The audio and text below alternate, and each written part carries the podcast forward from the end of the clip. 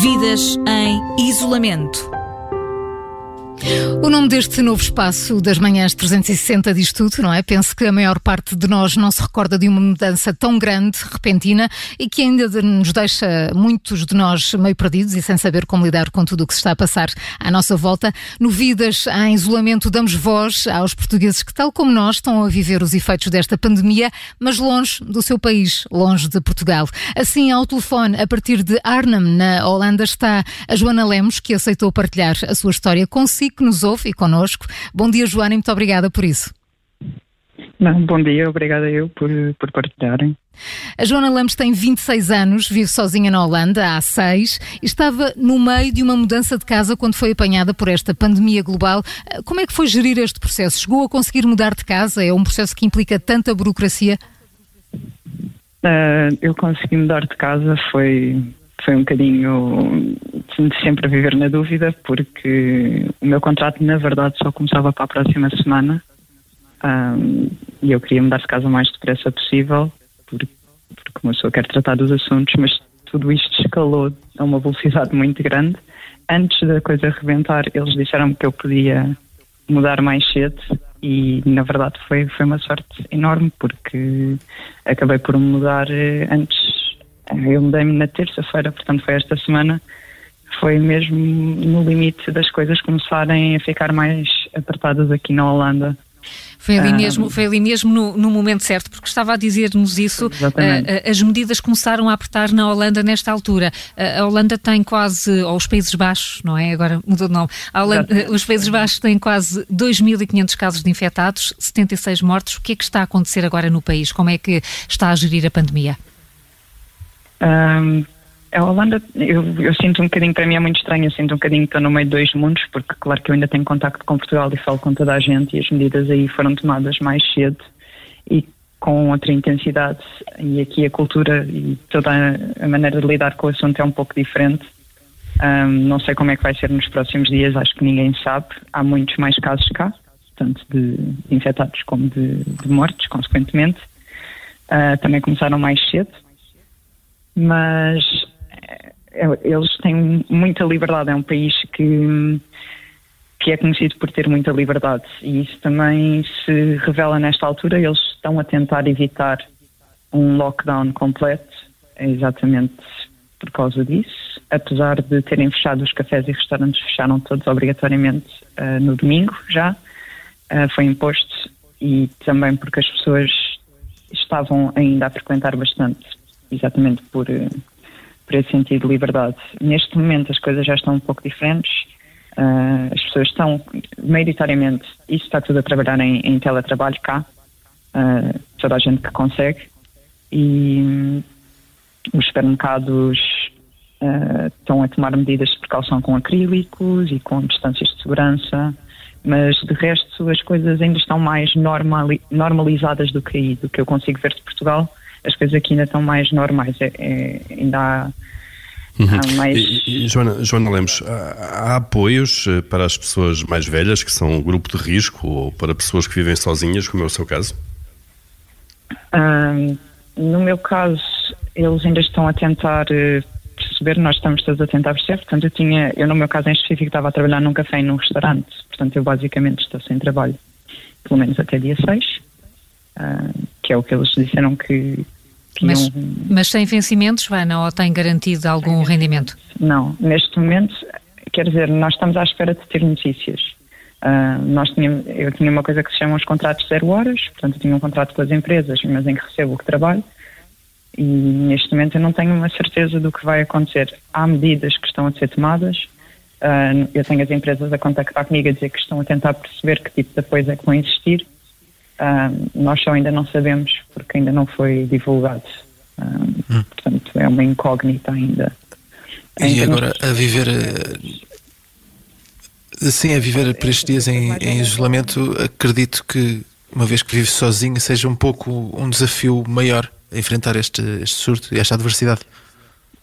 Uh, sim, é um bocado estranho, uh, porque eu literalmente não, eu não estou em casa, não estou em Portugal e acabei de mudar de casa também aqui, portanto é, é sempre um, um, pouco estranho. Um, mas, por um lado, a comunicação que eu tinha com as pessoas próximas já estava a ser feita muito por redes sociais e por uh, videochamadas e porque eu continuo a ter a minha família e os meus amigos em Portugal, portanto é quase que fiz um estágio para esta situação uh, em relação aqui um, em Arnhem, onde estou. Sim, felizmente eu tive a sorte de, de ter pessoas que, que, me foram ajudando e que, e que conheço, mesmo agora com a mudança, foi consegui mesmo ter pessoas a ajudar-me, que fez toda a diferença. É claro que é desafiante, especialmente porque uma pessoa, no meu caso, se eu estivesse a fazer teletrabalho, teria outros tipos de desafios, mas é eu nem, neste momento nem sequer estou a trabalhar, então é um bocadinho o desafio de uma pessoa manter-se é um bocadinho ativa e, e conseguir ter um dia a dia normal e não entrar em. E como é que isso se faz? Que estratégias é que tem?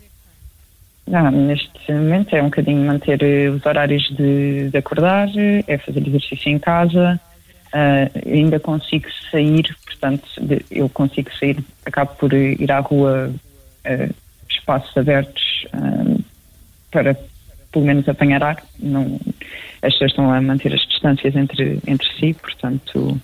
Mas estão a cumprir, na Holanda, estão a cumprir essas, essas indicações, essas recomendações? Sim, sim, sim. Ainda se vê, mas eu acho que isto é uma questão de dias. Ainda se vê algumas pessoas mais.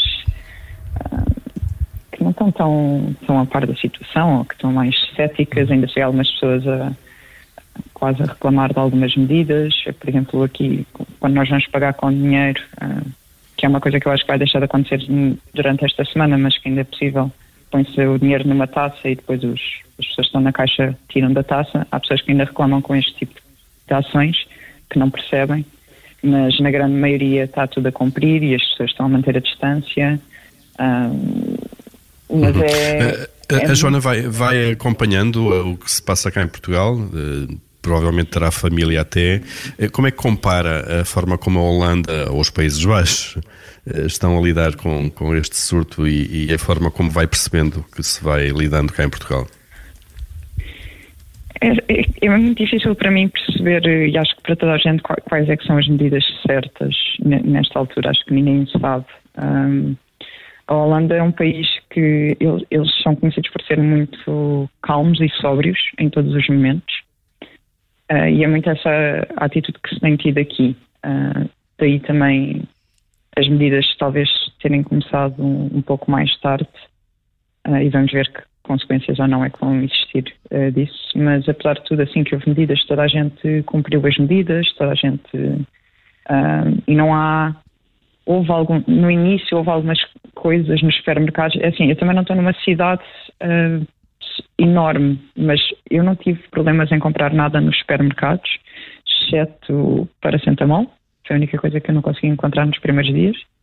Um, de resto, não houve. Eu não tenho problemas. Em, eu estava numa situação em que eu não tinha comida, porque eu ia mudar de casa, portanto eu estava a escutar todo o meu estoque e de repente tive mesmo que ir comprar alguma coisa, porque pá, não, não, não sabia como é que ia ser, mas eu não tive problemas em ir ao supermercado, ainda podemos ir ao supermercado sem qualquer problema, ainda não há limitações em termos de entradas nos supermercados, como há em Portugal.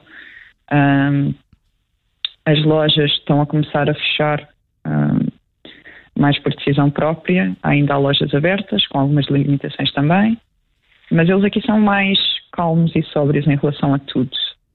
Eu não sei que tipo de consequências é que isso pode ter ou não numa coisa como esta, um, mas eu acho que é um bocadinho cultural, é um bocadinho cultural, de, é um país que já passou por uma guerra mundial muito por duas, uh, muito, muito próximas e as pessoas têm uma maneira diferente de abordar estas situações de, de extremas, digamos. Joana Lemos, obrigada uh, pela sua partilha e pela disponibilidade uh, em contar-nos a sua história e só podemos desejar a maior das sortes.